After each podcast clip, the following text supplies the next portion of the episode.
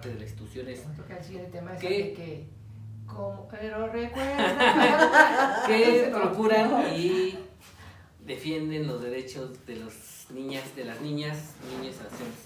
Pues antes de iniciarlo, pues para tenemos nuestro invitado que es el Che Payaso, nos gustaría que se presentara y, se, y supiéramos quién es él, por qué está acá y qué es su trayectoria como, como Che Payaso, Bueno, eh, tengo más de 20 años de trayectoria en el ambiente altruista. Eh, apoyo a diferentes funda- fundaciones, sobre todo niños con cáncer. Ahorita estamos enfocados en niños con cáncer en fase terminal.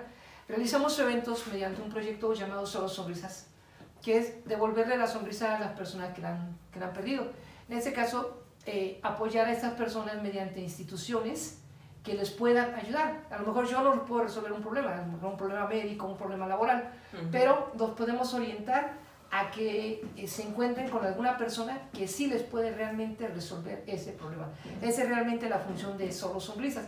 En el caso de medicamentos, algo que nosotros podamos hacer que las instituciones gubernamentales o privadas no nos puedan dar, realizamos eventos y en estos eventos lo que se recauda, bueno, es para financiar este tipo de, de situaciones, la compra de un bastón, una silla de ruedas, medicamento, contamos con un grupo de amigos luchadores, magos, payasos, cantantes, grupos que nos apoyan eh, en este tipo de eventos sin cobrar nada ellos, para que todo lo que se recaude sea íntegro para apoyar a estas personas en sus necesidades. Gracias. Bueno, pues eh, para mencionar, bueno, eh, no se mencionó en el otro bloque de, de, esta, de este programa que es Círculo B, eh, por, por situaciones que se reserva nuestra invitada anterior. Por, ella es activista también, más sin embargo, como ella es parte de un feminicidio, no desea eh, pues compartir parte de su información, por eso lo omitimos.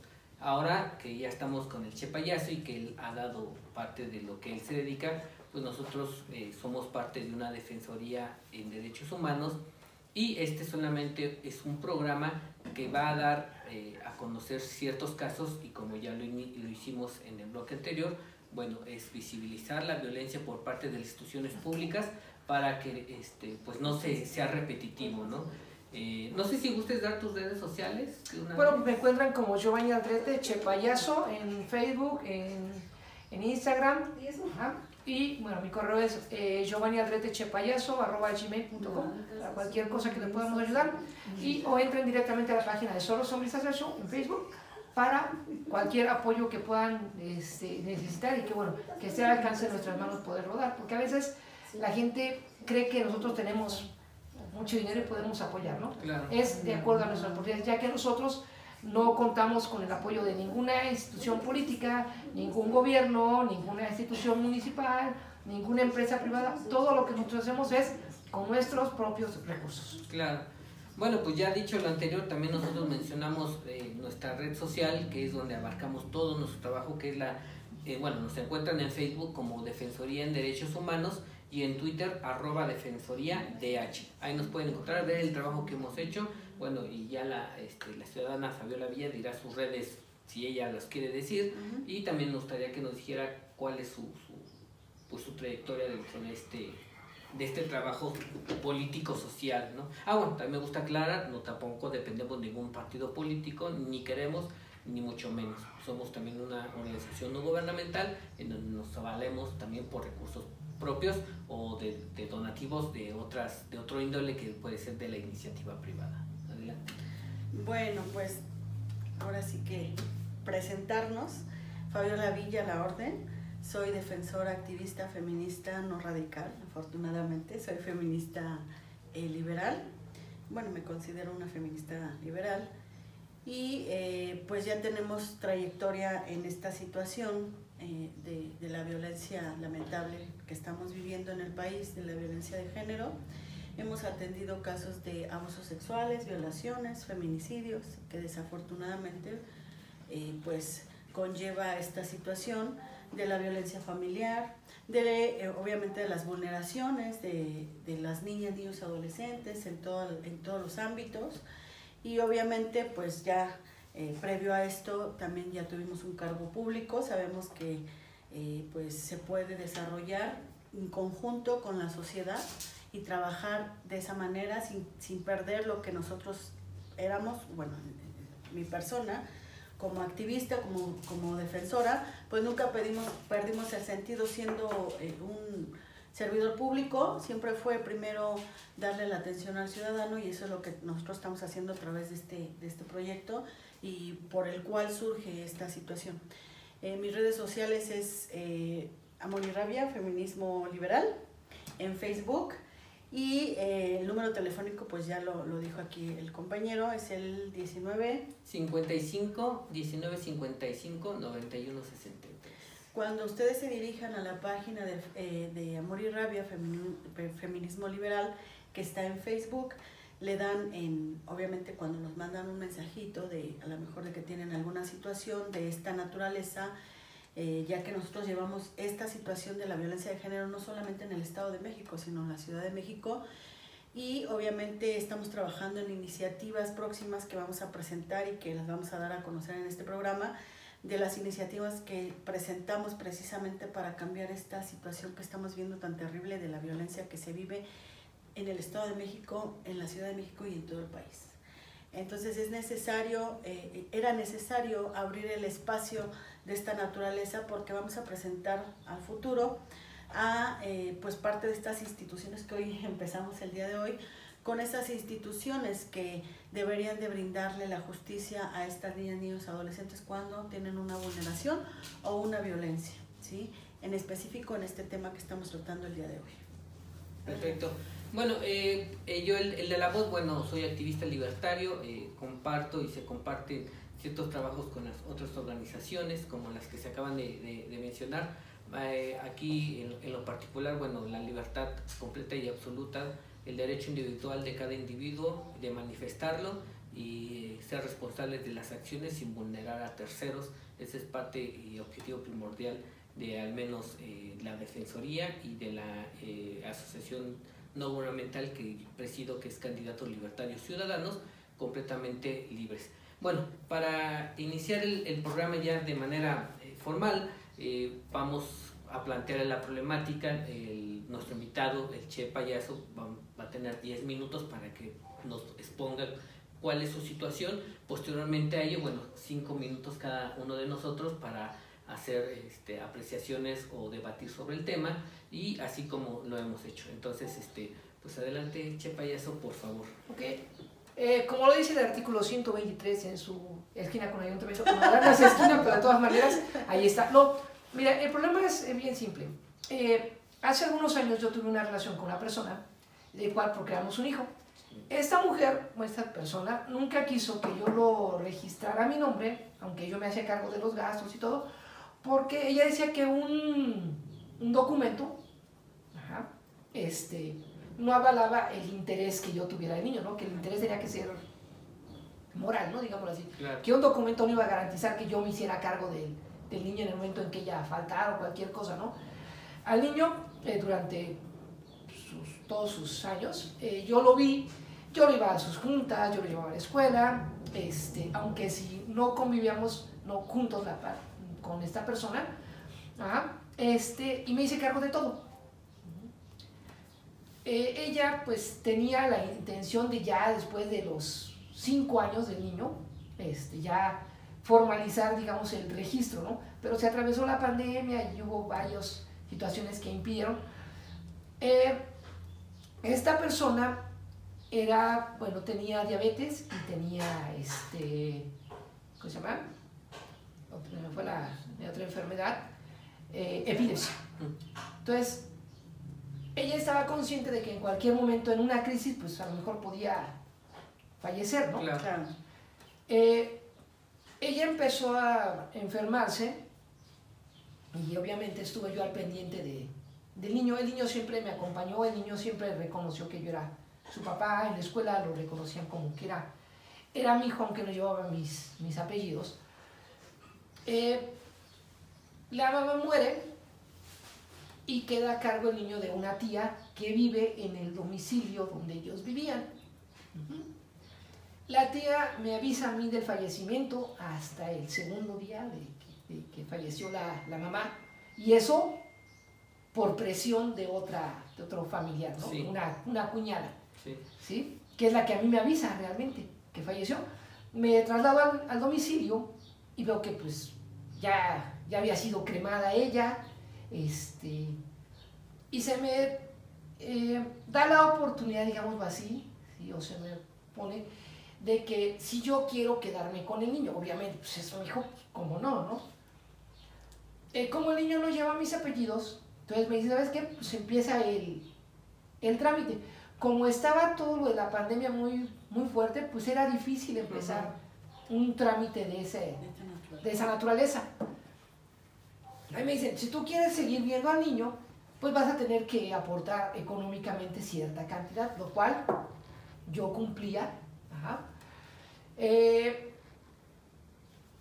después de esto, eh, transcurre unos meses, la, la chica esta fallece en septiembre.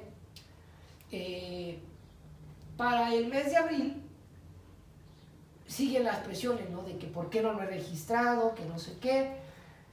Yo seguía cumpliendo con, con esta manutención de este niño. Y un día me, lo, me dicen que me lo lleve a, la- a una casa que tengo en Charco, Estado de México. Lo llevo al niño, ajá, eh, a convivir y conocer la casa donde íbamos a, a vivir. Ajá. Estábamos haciendo algunas modificaciones ahí en la casa, entonces había un poquito de, de desastre, ahí digámoslo así, tiradero, por lo cual yo no, yo no quise que la tía pasara, o sea, no era, ellos a fuerzas querían entrar, Eh, no se les da la, opción de, entrar, de ver dónde va a vivir el, niño, o sea, como para qué, ¿no? Eh, después, yo les entrego todavía la, el dinero de ese, de ese mes, que eran dos mil pesos los que ellos me pedían, eh, semanalmente 500 pesos para la manutención del niño. Ellos nunca me mostraron un comprobante de se compró esto, se, se hizo esto, y yo no se los pedía por la confianza, digámoslo así, que había. Eh, ah, eso fue un domingo. El día jueves me habla por teléfono el hijo de la, de la tía, el primo del niño, para decirme que ya lo habían entregado al DIF.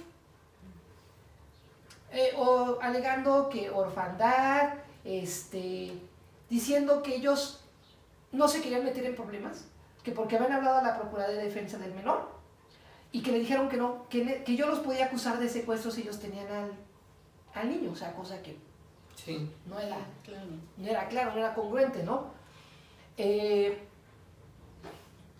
pues me dicen que el niño está en el, en el DIF. Nunca me dicen dónde está, simplemente me dan una dirección a la cual yo me dirijo y obviamente al no estar reconocido yo como su pariente, pues me llegan toda la, Información. la información, ¿no? Eh, perdí contacto por completo con esta señora. ajá. Lo único es que me dicen, aquí van a estar las cosas de- del niño. ajá. Este, no las vamos a tirar ni las vamos a vender. Aquí van a estar para el momento en que tú quieras este, con el niño venir por las cosas. Se hace un grupo de que se llamó este, Cuidados Axel, donde estaba la tía, donde estaba la prima, pero ninguno de ellos hizo hizo algo, ¿no? Para ayudar. Yo estuve viendo varios abogados, varios amigos abogados de fundaciones, pero estábamos dando palos de ciego, porque ellos me decían, es que ve a DIF Nacional, es que ve a Niños Héroes. Fui a Niños Héroes, que ahí es donde entra esta problemática, ¿no? El desconocimiento de la ley por parte de los servidores públicos, ¿no? Porque si yo voy y planteo una situación así, yo le explico así, tal como se lo estoy explicando, a, a, a las autoridades, ¿sí? En el, en el juzgado de ahí de lo familiar, me dicen, no, es que aquí juez, tienes que ir a defensoría de oficio. Vamos a defensoría de oficio. Llego a defensoría de oficio, me dan una cita. Voy a la cita y la abogada me dice, es que aquí lo que se tiene que hacer es, como hay un bien inmueble, sí, es un bien inmueble que era donde vivía el niño con su mamá, ¿no? Y que le pertenecía a la, a la mamá. Este, como está intestado, tiene que hacerse primero todo el... Dije, bueno, pues es que yo lo que no quiero es el inmueble, yo lo que quiero es al niño, saber dónde está el niño, no recuperar al, al niño. No, es que tiene que ir al DIF nacional. Meter un escrito en el DIF nacional Entonces, y levantar una demanda de una dije, o sea, de esto ya estamos hablando que ya tiene un año. Y ninguna autoridad ha, este, me, ha, me ha aportado algo, algo a esto, ¿no? Uno me dice, no, es que el DIF nacional, el DIF nacional se lava las manos y dice, ¿sabes qué? Yo no tengo vela en el entierro. ¿Por qué? Porque, porque a mí vinieron y me lo entregaron. ¿sí? Vamos, voy allí a donde supuestamente es, el, digamos, el filtro allí por Coyoacán, por el quedó, donde es el filtro donde dice que llevan a los niños allí antes de mandarlos este, a una casa hogar o a una casa del DIF. Ajá. La- este, me dice la licenciada que por, yo le platico lo que yo hacía, ¿no? Del activismo y todo, y me dice, mira, por ser lo que eres, te voy a hacer el favor, y nada más te voy a decir que sí, efectivamente el niño estuvo aquí, me lo vinieron a entregar y alegaron esto y esto otro. Es todo lo que ella me dijo. Que alegaron que orfandad, que no había un familiar que se hiciera cargo del, del niño. Hasta el momento yo no sé en dónde está el menor. La tía, no tengo la menor idea.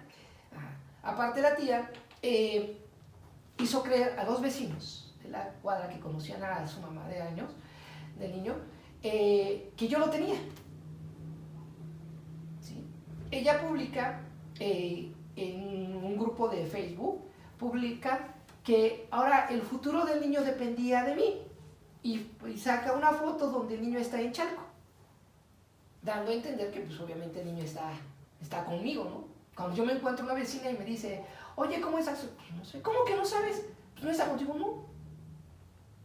La tía lo entregó al DIF, alegando eso precisamente, que el niño era, estaba en orfandad y que no había un familiar.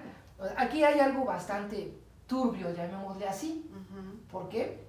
Porque obviamente yo para entregar un menor, pues tengo que identificarme, ¿no? Entonces, si en mi credencial de lector o INE, como le quieran llamar, aparecen los apellidos, porque el niño llevaba los apellidos de la mamá, Sánchez Cedillo.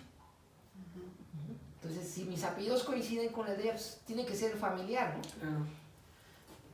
Entonces, esa es la, la problemática, ¿no? Que aquí la ley eh, no sabe ni qué onda, cómo, eh, cómo reaccionar ante un caso. Porque digo, eh, el problema es ese.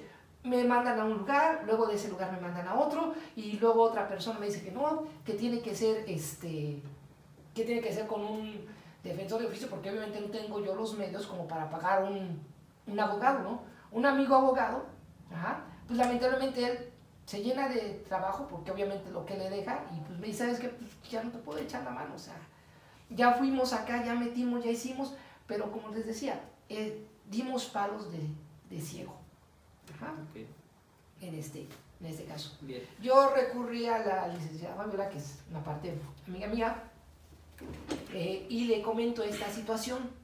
Ajá. Ella me orienta en lo que es lo que voy a hacer, pero obviamente necesitamos más. Eso es lo que vine, ¿no? por eso acepté la invitación para este programa, porque es- necesito que me orienten más a fondo qué es lo que puedo hacer. Perfecto. Bueno, pues, este, compañera Fabiola Villa, ¿qué puede comentar al respecto? Bueno, mira, esta es un- una situación que se vive en México, ¿no? Desafortunadamente mm, no tenemos como que la cultura de, de hacer las cosas legales y hacemos las cosas morales primero, ¿no? En ese sentido, pues sí hay un desconocimiento de que todo se tiene que comprobar, ¿no? Legalmente. Pero aquí hay una situación, digo, si el pequeño te reconoce, perfecto, lo que se tiene que hacer primero, primero, antes que todo, ¿dónde está el niño, no? O sea, tenemos ¿Eso que fue ver, en el Estado de México? No, en la, en la Ciudad de México. De tenemos que ver dónde está el niño para comenzar, ¿no?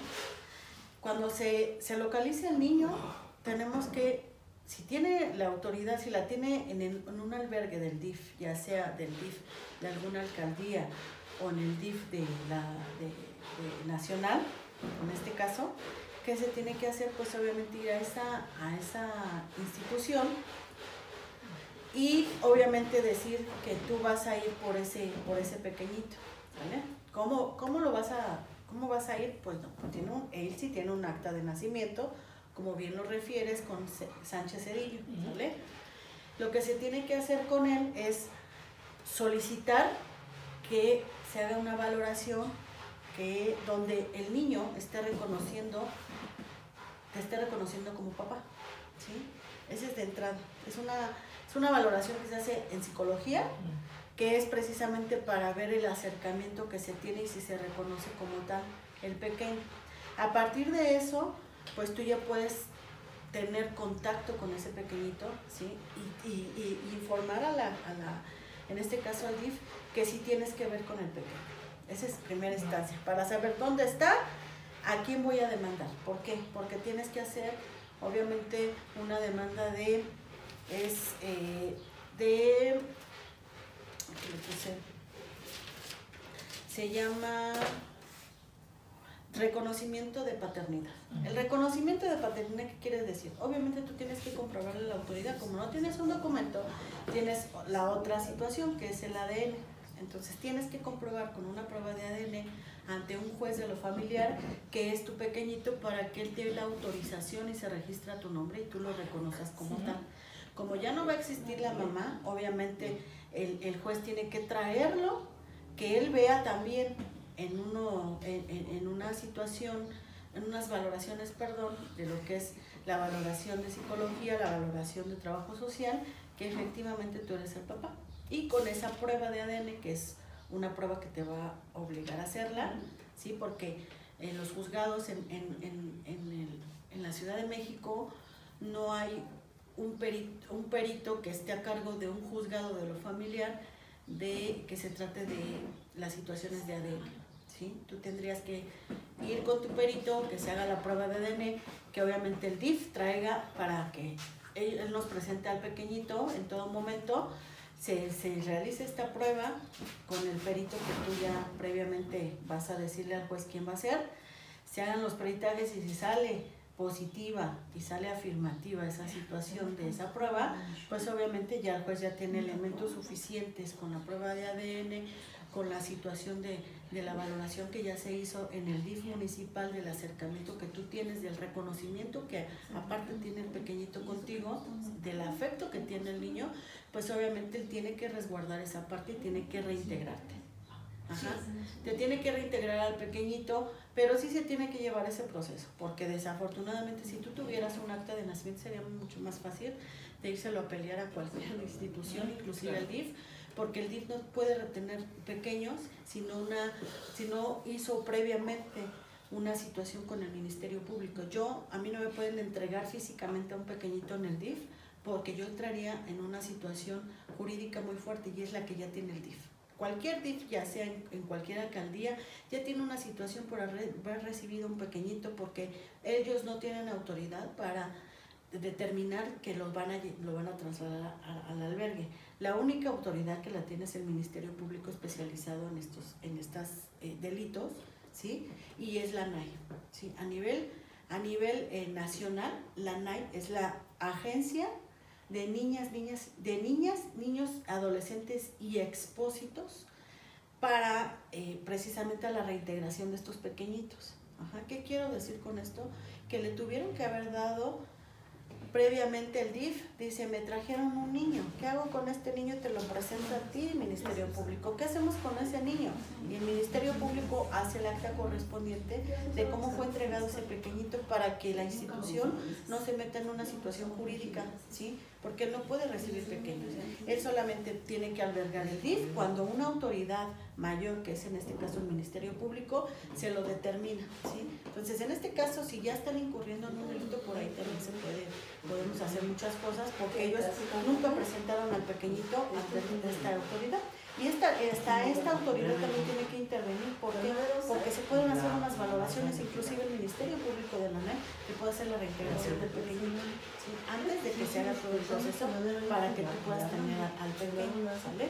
Entonces, él nos puede ayudar, la ANAC sí nos puede ayudar, nos puede ayudar en el sentido de que puede eh, agilizar ese procedimiento con el juez de lo familiar, porque él ya está entrando en materia, le corresponde esa materia y obviamente tiene que girarle las valoraciones al DIF este, correspondiente para que podamos ver si ese pequeñito te reconoce como papá. Entonces, si es un rollo, digamos, pues como todo, ¿no?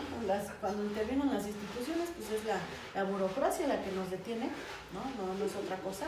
Este, el desconocimiento de muchas instituciones, como lo vamos a ver en, en, momento, de que no se saben los protocolos de actuación, ¿no? Por ejemplo, un DIF, como les digo, ¿no? Tenemos la vaga idea de que el DIF, sí, el, DIF, anteriormente el DIF tenía esa autoridad, pero ahorita por, por las situaciones de los derechos de los niños, niños adolescentes, se, ha, se abre otra institución en donde solamente se va a especializar en la situación de la reintegración de los pequeños al, a un hogar, ¿sí? Puede ser con un familiar, si no existen los papás, pero en este caso existe el papá que no está debidamente acreditado, sí. Que tiene que llevar su proceso, sí. Lo tienes que llevar necesariamente porque eso es la legalidad que tiene el país. Pero en este caso, por ejemplo, si el, si el pequeñito te reconoce, si el, si el pequeñito sale, obviamente en estas valoraciones de psicología, se va, se va a hacer más el acercamiento y qué va a pasar que las autoridades te van a tener que dar esa, esa situación, esa oportunidad que ahorita no te han dado, digámoslo así, ¿no? Ahorita solamente ha sido a, a, para aquí, para allá, pues vamos a hacer esto a ver si resulta, pero es como se tiene que hacer, ¿no? Sí, a mí se me pidió un escrito donde yo eh, platicara todo eso, ajá, las situaciones que vivió, eh, por qué no vivía con la, con la mamá del niño, este, situaciones que derivaron a que yo me separara, digamos así, este, que, no, que no fuera tan seguido a ver al, al niño. Este, todo esto que lo pusiera en un documento con este, fechas y todo, ajá, y que ese documento yo lo presentara al TIF nacional, que ese documento nunca me lo recibieron. Uh -huh. Sí, porque pues, obviamente ellos decían que no tenían injerencia. Bueno, sí tiene injerencia. A ver, todos los DIF, vamos a hablar del DIF nacional. El DIF nacional está encargado de todos los DIF de todos los estados de la, de la República. Si hay una situación en la Ciudad de México, hay un DIF de la Ciudad de México, digamos. O sea, el DIF nacional le habla al DIF de la Ciudad de México y le dice, investigame en qué DIF está este pequeñito. Los DIF de las alcaldías tienen que hacer esa investigación que le está mandando un ordenamiento de arriba, ¿sí? Entonces tienen que hacer la investigación. Ah, ya lo encontramos. ¿En qué DIF está? En, en el DIF de Coyoacán. Un ejemplo, ¿no? El DIF de Coyoacán le tiene que mandar una información al DIF nacional porque se lo está requiriendo. Entonces ya dice, ¿sabe qué, señor? Mire ya, referente al escrito que usted me dijo, sí, efectivamente existe un pequeñito con esas características físicas y con esos nombres lo tenemos en el DIF tal. En el DIF de Coyoacán tiene que usted ir y hacer todo el protocolo, de, obviamente, para la reintegración. Pero lo primerito que tenemos que hacer es eso. Y sí, claro que tiene intervención el DIF. Sí, porque a mí el documento que me pidieron me dijeron, mira que tienes que anexar al documento este, tu, el acta de nacimiento del niño y el acta de función de la mamá. Tienes que anexar fotos donde se vea que hay un vínculo entre el niño y tú. Donde estuviste comiendo con el niño, fotos de, Claro. de su vínculo cumpleaños, de todo. Ajá. Cosa que se, se hizo. Ujú. Pero tío, era dar pasos de ciego. ¿Por qué? Porque ninguna institución me daba esa... Vol- Volvemos a lo mismo, mira, los, los compañeritos, ¿no? Hay compañeros abogados que desconocen todavía esta ley que protege a, las niñas, y adolescentes. Eh, seguramente no lo, no, no, no, pues obviamente si no haces un buen oficio dirigido con la finalidad que quieres, no te lo va a recibir ninguna institución, ¿sí? En este caso, pues obviamente nosotros tenemos el conocimiento y obviamente si a mí me dice DIF no, yo digo, ¿por qué no? Pero ¿por qué no? Dámelo por escrito. A mí, tú tienes que recibirlo y dámelo por escrito. Yo te lo estoy haciendo de manera escrita, tú regrésamelo de manera escrita, ¿sí? para que tengamos un fundamento. Ellos se tienen que fundamentar, tienen que motivar ese oficio y decirte, no puedo realizar eso porque no está dentro de mis funciones. Ah, bueno, ok, lo acepto, pero ¿en dónde dice que no está dentro de tus funciones? Ah, mira, es que la ley nacional de, de DIF, un ejemplo, ¿no? No puedo, no puedo realizar eso, no está dentro de mis actividades, pero ellos ya te los tienen que fundamentar en qué ley sí, o reglamento. Cuando yo fui a entregar ese oficio al DIF, ajá, eh, ahí me dijeron, es que esto lo tienes que arreglar en Niños Héroes, en no sé qué defensoría de oficio. Oye, otra vez allá. Y me dicen allá, no, es que no es cuestión de nosotros. O sea, tu documento está muy bien, todo lo que tú quieras, pero no es cuestión de nosotros. Tienes que, que sacar cita y le digo, es que ya la saqué. La defensoría de oficio es para que te den un abogado de oficio, nada más. O sea, no es otra cosa. Las instancias donde vas y solicitas un abogado, sabes que no tengo dinero para pagar un abogado particular, la ley dice que yo debo tener un abogado, en este caso no, sé, no, es tanto un abogado de oficio, sino es más la parte porque tú eres la persona afectada, tú eres la víctima, entonces tú necesitarías un asesor este, jurídico porque a ti te están violentando derechos como papá, ¿sí? Porque tú sabes que él es tu hijo, ¿sale?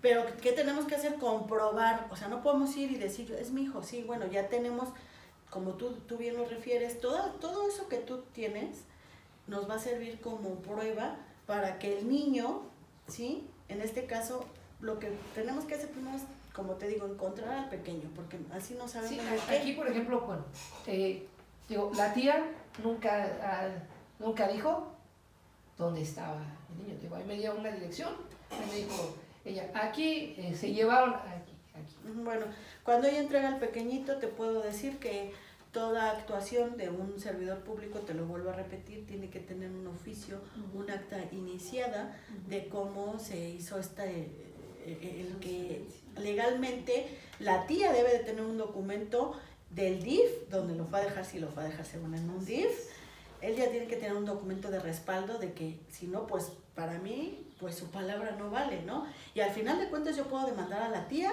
¿no? Y tú en, este caso tú puedes demandar a la tía y decir, bueno, a mí me dices dónde está, ¿no? Entonces la tía, como se le requiere en una instancia que es un ministerio público, ¿sí? Porque estaba a cargo tuyo, tengo testigos, ¿sí? De que se quedó a cargo y ahorita dices que ya no está el pequeño, ¿dónde está? Entonces ahí la tía tiene toda la responsabilidad porque ella tenía cargo ese pequeñito, sea como sea, ella lo tenía físicamente y habían testigos que nos pueden decir que sí estaba con él. Entonces la tía, pues obviamente se va a meter en un problema este, jurídico, ¿no? Ilegal. Entonces, ¿qué va a hacer? Pues te va a decir, ah, sí, mira, aquí tengo este papel. Y me lo dio el DIFTAL entonces ya sabemos. Sí, porque a, mí, digo, simplemente fue telefónicamente que se me avisó que el niño ya, ya no estaba con, con ella.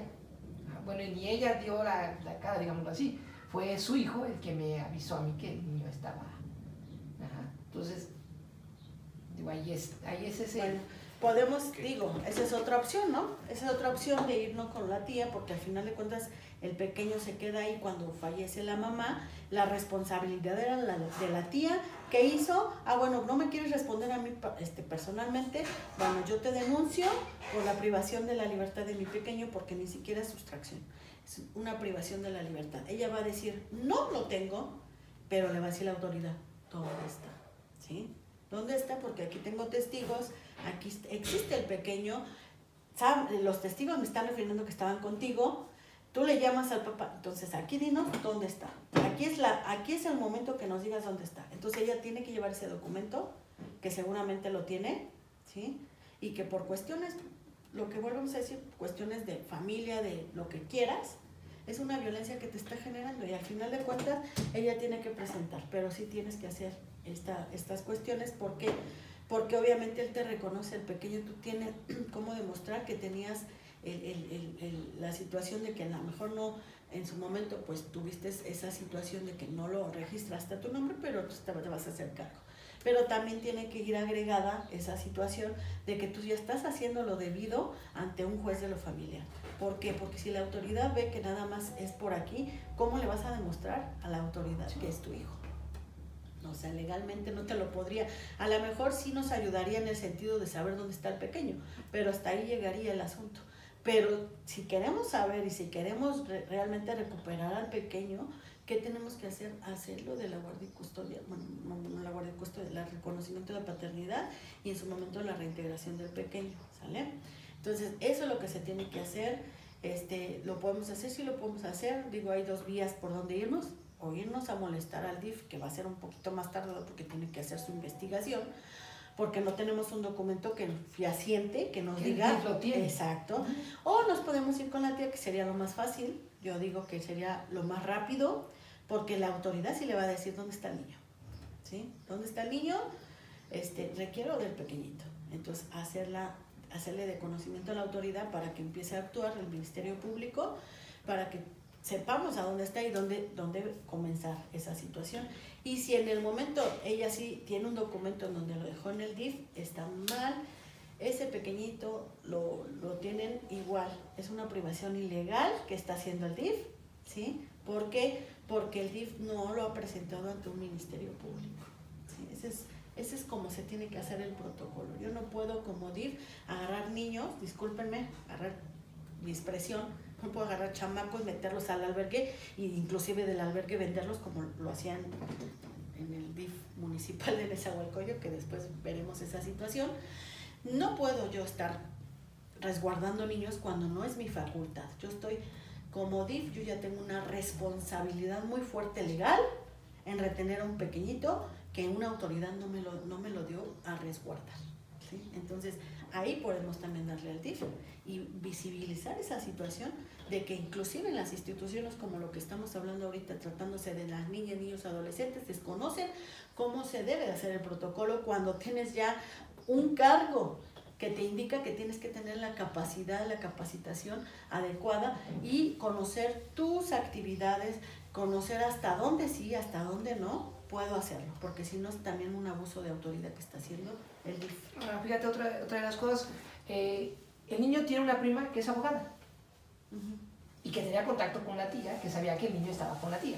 Entonces, o sea, eh, la tía no, la prima no lo pudo orientar. Volvemos a lo mismo, mira, hay compañeros que no sabemos todo, digo, nosotros nos especializamos en lo que yo ya te comenté, nosotros somos especialistas en, los, en, los de, en la vulneración, la violación de las niñas, niños, adolescentes. ¿Por qué? Porque yo ya estuve en esas áreas, yo tuve capacitación, pero no la capacitación no me la dio el DIF, yo la tuve que buscar a nivel estatal porque ellos ni siquiera sabían que ciertas áreas donde a mí me habían dado un cargo ya no eran esas áreas. Yo tuve que buscar, tuve que implementar cosas y tuve que, pues obviamente, eh, hacerme de medios necesarios para llevar el trabajo adecuado de un servidor público de esa naturaleza, porque se tratan de niñas, niños y adolescentes, de lo más sagrado que puede haber en este país y en el mundo. ¿sí? Entonces no podemos estar, no es como un objeto de que voy y lo dejo y ya ahí te haces cargo de ese objeto. No, estamos hablando de un pequeñito que necesite que uno de sus derechos que ya leímos en, en, en, la, en el bloque anterior, uno de los derechos es estar en familia. ¿sí? Es una vulneración terrible que le podemos hacer a la niña, niño, adolescente. Entonces, eso es lo que tenemos que hacer, ¿sí? Déjate de las cosas que no hicieron ellos, tú preocúpate por las cosas que vamos a desarrollar, por los, por los medios por los que tenemos que hacerlo, ¿sí? Y obviamente, pues, comprobar lo más rápido posible, ¿no? Encontrar al pequeñito y en el momento que se encuentra el pequeñito, saber a dónde, para qué, para que le digamos al juez, de lo familiar, dónde está el pequeñito resguardado, que faltaron a ese protocolo y que obviamente tú, tú estás reconociendo la paternidad y que vas a llevar tu prueba de vida para que te reintegren al pequeñito. Eso es lo que te tiene que hacer. Así es, bueno, eh, pues sí, muy, un, tema muy, complicado. complicado, ¿no? Eh, pero bueno, al fin de cuentas existe una solución, eso nos queda claro y bueno, volvemos a ver una nueva cuenta la violencia, ¿no? Como el tema que nos abarca en este punto, la violencia institucional sobre los niños, ¿no? Aunque si bien es cierto y de cierta manera pues celebro que a lo mejor el DIF nacional tenga este, la secrecía necesaria para con el menor, porque el DIF no sabe a bien a bien eh, si tú eres o no eres y eh, otra situación con respecto a ese menor, bueno, la defensa ese es su trabajo del DIF y eso a lo mejor de cierta manera pues lo celebro. Lo lamentable aquí es de que pues tal parece que el, al niño se lo tragó la tierra, cuando no puede ser así. Ellos tienen que proporcionar información de decir, bueno, yo sé que a lo mejor legalmente tú no me puedes comprobar ahorita que tú eres el papá, pero el niño está en esta situación. ¿Quieres que te lo entregue? Bueno, necesitas hacer ciertas situaciones. No, si no la haces, pues no voy a restituirte.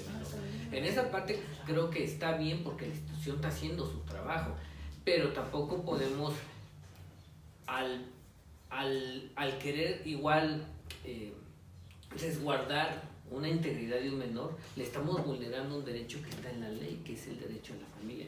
Si, tú... Eh, en términos legales demuestras que eres el papá y todo lo demás, o como sea, el niño muy aparte tiene que estar con su familia, no puede estar ahí en la eternidad hasta que cumpla los 18, después de los 18 ya lo van a pasar a otro lado y así se va a y así el sistema lo va a llevar hasta que al final salga y ya no, pues ya el Estado, el gobierno no lo pueda mantener y pues ya lo van a sacar y pues se puede dedicar a un sinfín de cosas. No quiero etiquetar ni decir nada, ni presumir nada, ni hacer presunción de nada, pero ese es el sistema y ahí es donde está mal el sistema, porque al fin de cuentas debe que buscarle un familiar ya, si no seas tú, la hermana de la hermana, la tía, la abuelita del...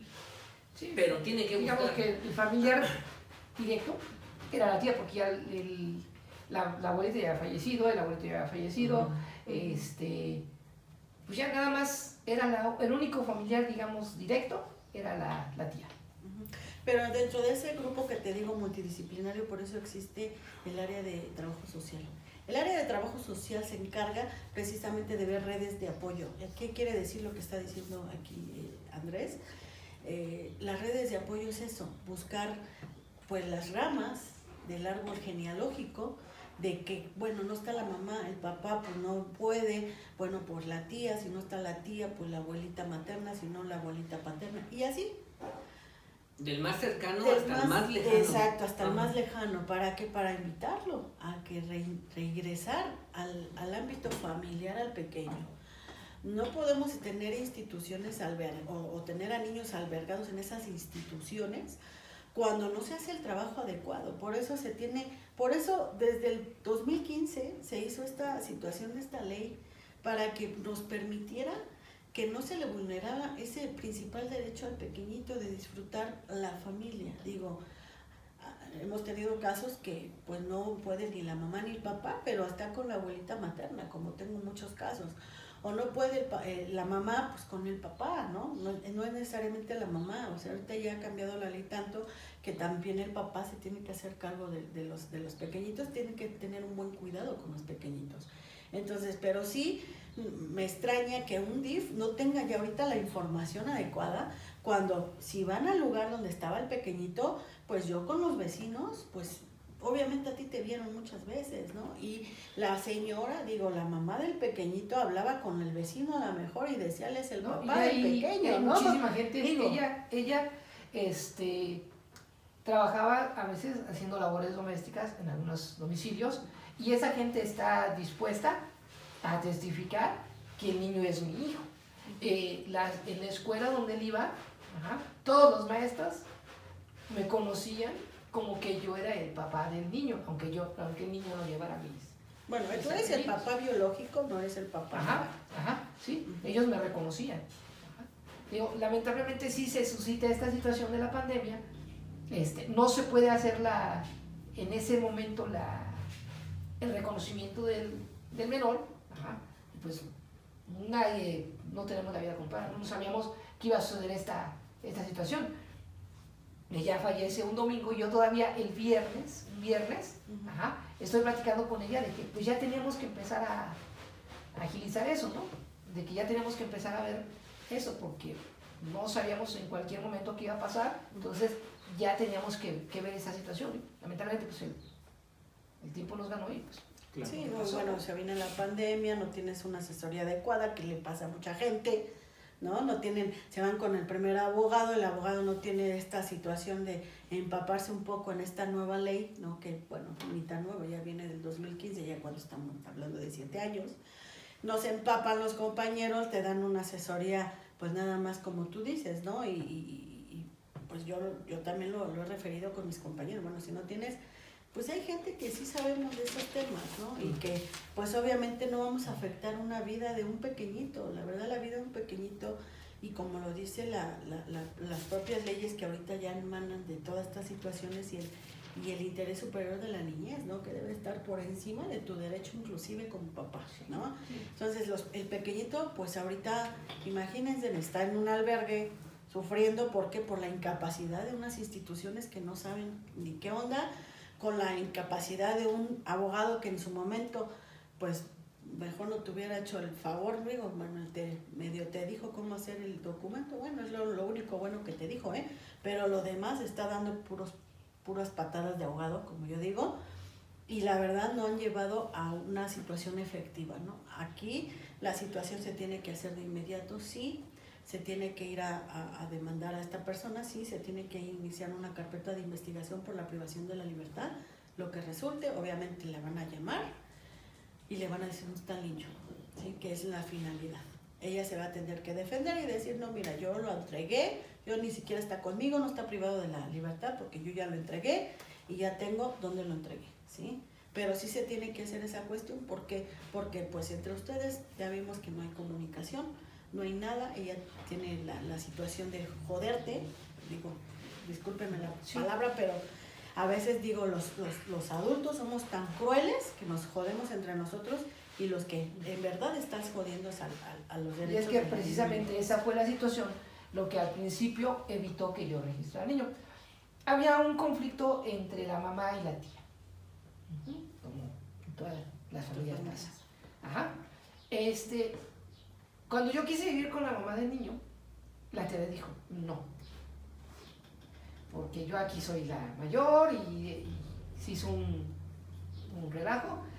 Y después, cuando el niño nace, este, yo le dije, bueno, vamos a registrarlo. Cuando la tía se entera, le dice, a ver, si tú vives con el Señor y tú registras al niño, yo te voy a, voy a hacer un juicio y no sé qué, y te voy a declarar este, incompetente para, para tener al niño, este, porque tienes diabetes y tienes, este, este, ¿cómo? Epilepsia. Entonces, por eso te voy a declarar incompetente y nosotros nos quedamos con el niño. Si tú intentas que el niño lleve los apellidos de, del Señor. Obviamente, ella se siente eh, atacada porque inclusive le dice, ¿sabes qué? Te vamos a correr de la casa. Si tú haces eso, vas por fuera. Ella pues se siente atacada y se siente pues coartada y dice, ok, pues vamos a hacerlo, ¿no? Y decide hacer, hacer lo eso. mismo no es lo que decimos, ¿no? Desafortunadamente tenemos el desconocimiento y siempre nos dejamos guiar por otras personas que tienen más del conocimiento que nosotros la ignorancia crece, crece, crece, crece y aquí los afectados a final de cuentas siempre van a ser pues las víctimas de estos delitos ¿no? que se cometen día a día. Y de, desafortunadamente como estamos hablando de niñas, niños, adolescentes, pues obviamente ahorita necesita, el pequeñito necesita de, una, de un hogar, necesita de una familia, necesita crecer sano, que todos sus derechos se le vuelvan a reinstalar, ¿sí? Porque si ya se le violentó un derecho, como decimos, se le violentaron todos. Entonces ya... Hablando de un año, el niño tiene ahorita siete años. Imagínate ya dos años, ¿no? Dos años sin estar eh, pensando, no sé, mil cosas que se le vienen a la cabeza. Entonces sí, lo que tienes que hacer es eso. Lo que tienes que hacer es ya presentar la denuncia, darle seguimiento que te estoy comentando, ¿para qué? Para tener, pues obviamente al pequeño lo más rápido posible. Sí, así es. Y bueno, pues eh, seguimos viendo, ¿no? En, en, cierta parte, como puedo mencionar, celebro que el DIF haya hecho eso porque es parte de su trabajo, guardar al niño, asegurarle hasta cierto punto que él esté en buenas condiciones, pero también su, su, su, su obligación de la institución pública es buscar las redes de apoyo para que el niño sea restablecido a un núcleo familiar, como lo dice la ley. No lo digo yo, lo dice la ley. Entonces, si no he hecho eso, porque supongo que si hubiera, si ya hubiera pasado eso, ya a lo mejor te hubieran informado, sabes que el niño ya está con su tanito o con fulanito, que es el tatatarabuelo, el tatataratío, digamos, digo, estoy hablando de manera hipotética y, de manera, pues así un poco fantasiosa, pero ya tú ya te hubieras informado de que el niño ya está. Si no hay información de, de esto sucedió, que está ya con la hermana de la tía, de la abuelita, que alguien sea del parte de ese árbol genealógico que pertenece, es porque el niño sigue avanzando. Pero ya tanto tiempo, si, si bien es cierto esto, y existes, es una persona que en el caso eres tú, que requiere un proceso para acreditar que tú eres el papá del menor, eso no quiere decir que sea imposible. Lo que quiere decir es, que va a durar tiempo, pero no quiere decir que no va a llegar al final ese punto. Aquí sí lo que veo muy, y que es el tema es de la institución pública. Ahora, eso en el visto de lo que has mencionado, tendríamos que ver si realmente hay una carpeta de investigación sobre ese menor. porque no nada más es, ay, si agarro el DIP, como ya lo mencionó y no quiero ser reiterativo, si yo lo tengo, yo lo albergo y lo tengo ahí hasta que cumpla 18 años, ¿no? O sea, si bien es cierto, es por conducto de un ministerio público, que es el que va a decir, bueno, ese niño se va a retener o lo va a retener el DIF, mientras tanto haremos la investigación de qué otros familiares existen. Es ahí donde existe, y volvemos a lo mismo, la violencia por parte de instituciones, porque ellas están violentando uno al menor. están vulnerando un derecho humano que es al debido proceso, que es que el niño encuentre su origen de quién es, quién es su papá, aunque legalmente no, no esté acreditado, eso queda claro, pero eres su papá biológico o cualquier otra persona. Ahí ya la autoridad le está violentando y vulnerando un derecho y en el, tu caso al papá, o inclusive a lo mejor si tú te declaras que no es el caso, el hecho de que lo digan, no estoy diciendo que sea, que tú te declaras, no, yo no lo quiero tener, bueno, aún así tiene que buscar a lo mejor a otra persona que sea su familia para que sea reintegrado. El niño no puede pasar a menos, al menos de que ya murió el papá, ya murió la mamá, ya murió la abuelita, el abuelito paterno de ambos lados, la tía pues nada más fue hijo único, pues, ¿y dónde? ¿Y el niño? No, el niño ya no. Y el, ah, hay un hermano, o sea, un tío, pero ¿dónde está ese tío? No, vive en Estados Unidos. Ya solamente ahí el niño ya va a pasar hasta sus 18 años en el día. Pero todo eso a través de una autoridad que es un ministerio público. Ahí tendríamos que ver si el Ministerio Público, si el DIF no hizo eso, ya hay una responsabilidad del DIF y tenemos que hacerla valer. Sí, sí bueno, lo que tú me mencionaste en aquella ocasión que platicamos, ¿no? O sea, eh, ¿por qué el, el DIF de Coyoacán si ellos vivían en Benito Juárez? Ah, bueno, yo estoy diciendo eso. O sea, yo estoy, eh, estoy dándote el ejemplo. Sí de que esa es la forma que te tiene que contestar el DIF nacional, hacer su investigación. A ver, investiguenme en dónde está este, este niño y que te digan, están de, de, Coyoacán, ah, hasta ahí también está mal, porque cada alcaldía tiene sus DIF, ajá. Entonces, cada alcaldía tiene que tener la responsabilidad de acuerdo al lugar donde vivía el pequeño. Lo primero que tienes que hacer, pues ir al primer DIF. Si, por ejemplo, si era, estaba en la alcaldía Gustavo Amadero, un ejemplo, no sé, ahorita desconozco esa situación porque eso no nos has platicado, yo tengo que ir al DIF de la alcaldía, porque yo sé que él vivía ahí, ¿sí? Ellos, legalmente ellos lo tienen que tener, ellos no pueden pasar. Si no lo tiene él, entonces lo tiene el DIF nacional, ¿sí? ¿Por qué? Porque algunas veces los, los DIF nacionales, perdón, el DIF nacional se encarga de asuntos muy específicos y dicen, no, no me lo resguardes aquí, resguarda, yo me lo resguardo, ¿sí? Porque yo tengo esa facultad de resguardármelo nacional, ¿sí? Yo me lo resguardo nacional, este, y que vengan y me pidan a mí información, tú no te lo resguardes, porque a lo mejor el niño, eh, porque a lo mejor lo pueden ir a rescatar, lo pueden ir a secuestrar, o sea, son casos específicos en donde el DIF dice, no, mejor yo lo tengo, yo lo resguardo, yo garantizo que el niño va a estar ahí y que pues la secretía que debe de tener, en este caso en la institución, pues se maneja adecuadamente, ¿sale? Pero eso no quiere impedir, lo volvemos a decir, decir, ¿sabe qué? Si tengo al pequeño, si tengo al pequeño, lo tengo yo, pero no le puedo dar mayor información porque usted no me ha comprobado recientemente que es, sí, ya me presentó un escrito, bueno, entonces durante el escrito yo te hago, te respondo y te digo, no te puedo dar mayor información porque yo necesito que me acredites, como en los carros, que me acredites la propiedad, la propiedad del pequeño, ¿no? En este caso, que me acredites que pues efectivamente es, tú eres el papá biológico, ¿sale? Entonces ya tú le puedes presentar en su momento, por eso yo decía que siempre debe de estar todo a la par. Porque cuando te dé contestación, ¿no? Cuando te dé contestación, obviamente le dices, ah, sí, pero espera, yo nomás quería saber dónde está, porque ¿qué crees?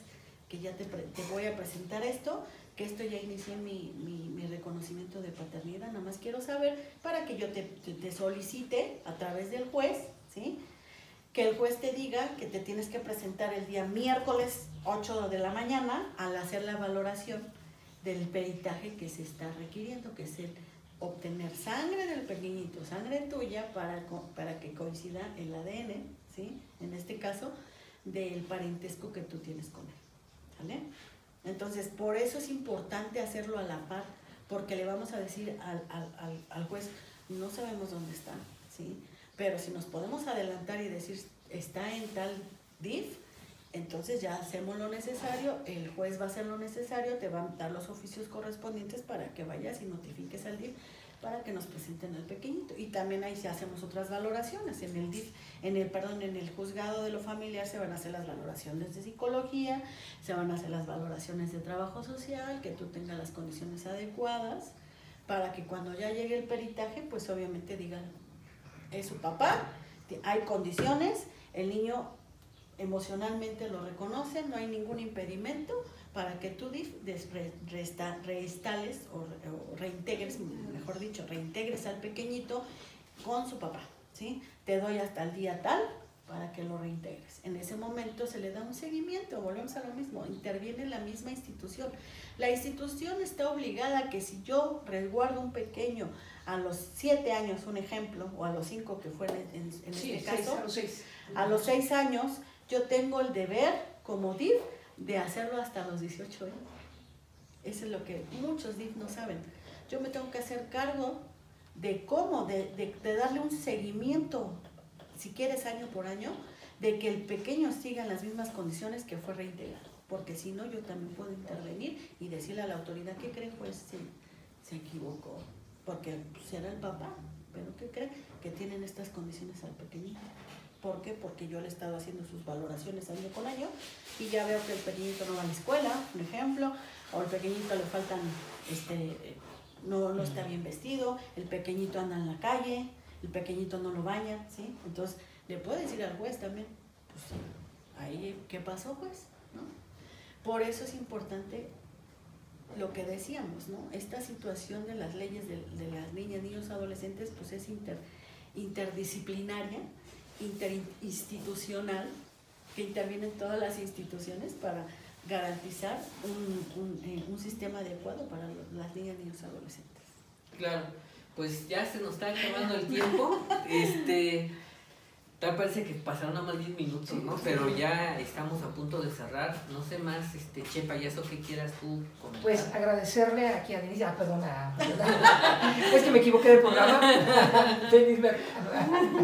no, a Fabiola y a, a, usted, o a ti, eh, el que me hayan dado esta oportunidad, ¿no? De, de, eh, de, dar a conocer mi, mi caso, ¿no? No, no, porque sí realmente hay y en todos los aspectos, como decíamos en un momento, un desconocimiento de la ley. ¿no?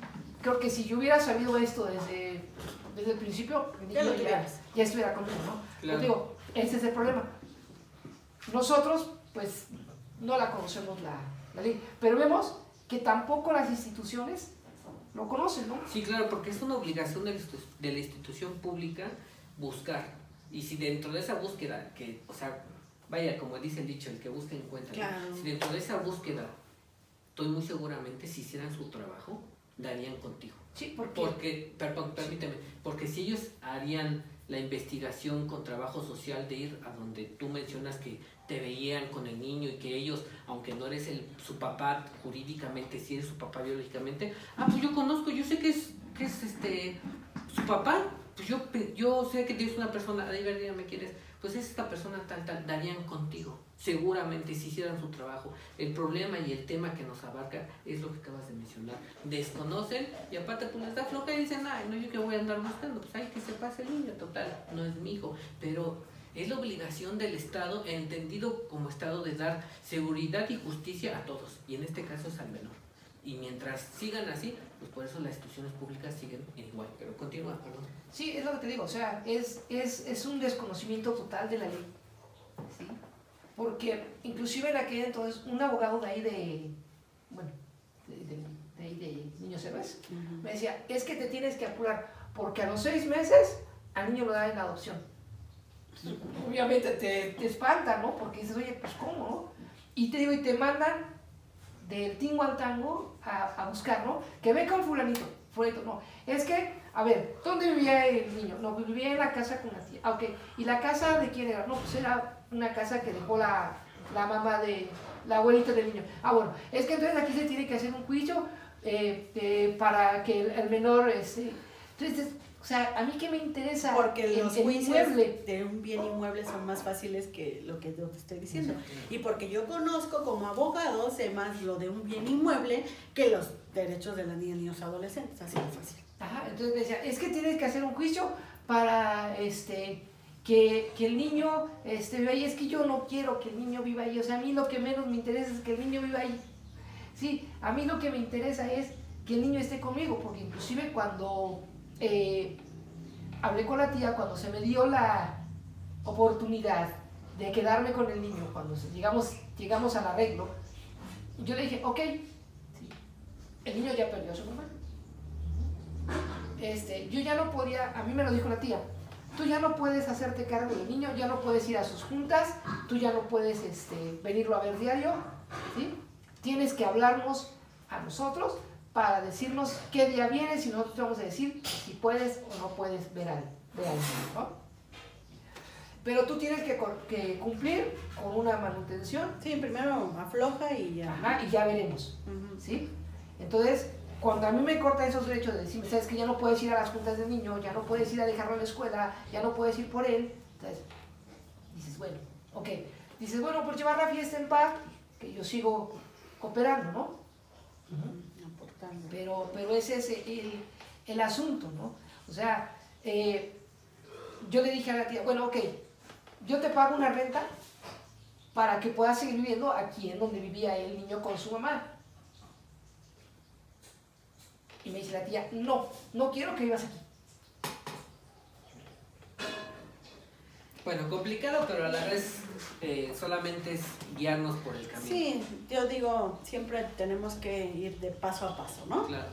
Este, yo no, primero caminamos y después corremos, ¿no? Entonces, yo te digo, si nos da la oportunidad, pues te vamos a ir guiando paso a paso, ahora vamos a ir a hacer esto, ahora vamos a ir, pero ya con, con obviamente, que nos den respuesta de lo Sí, que y, ya, estamos y ya con conocimiento, ¿no? Porque digo, el problema como ese, ¿no? Que mandaban a un lado, que mandaban a otro, ahora ve y entrega esto, y ahora ve y entrega esto, otro, y ahora ve y haz esto, y ahora ve y... dice, ya pasó un año.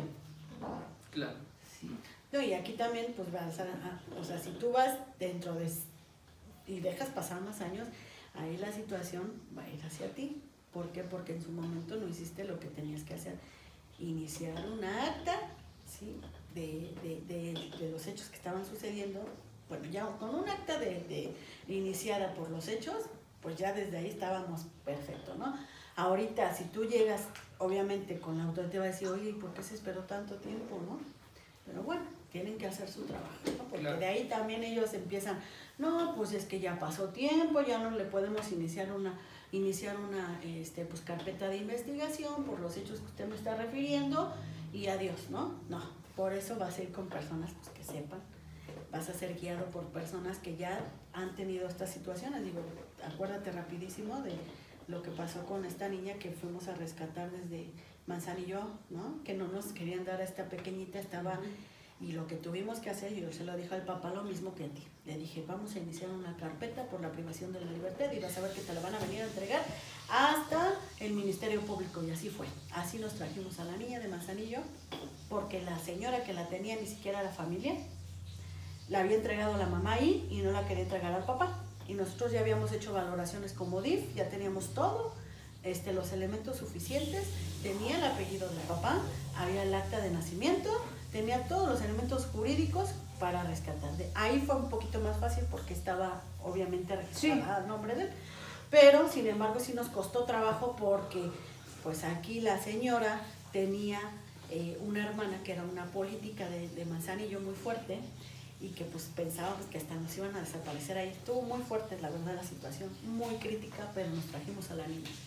¿sí? La rescatamos con, obviamente, iniciado una carpeta de investigación por la privación de la libertad. Fue con todo, legalmente la rescatamos. ¿no? Claro. Entonces esa es la situación. Bueno, pues hemos llegado al final de este eh, programa, nuestro primer programa de Círculo B con violencia por parte del Estado.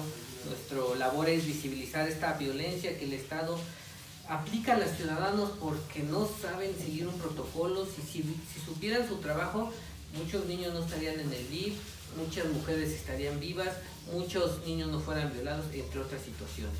Pero bueno, este, pues igual, si alguien tiene una situación de este tipo, pues comuníquense al teléfono que ya hemos mencionado, 55 19 55 91 63, las 24 horas está abierto ese teléfono, los 365 días del año. Y bueno, pues por nuestra parte sería todo. Les agradecemos Muchas gracias. su participación. Y pues les Gracias. deseo todo el éxito del Muy mundo. amable. Y en lo que pues, Chepayazo- patadita de en lo que. Chepayazo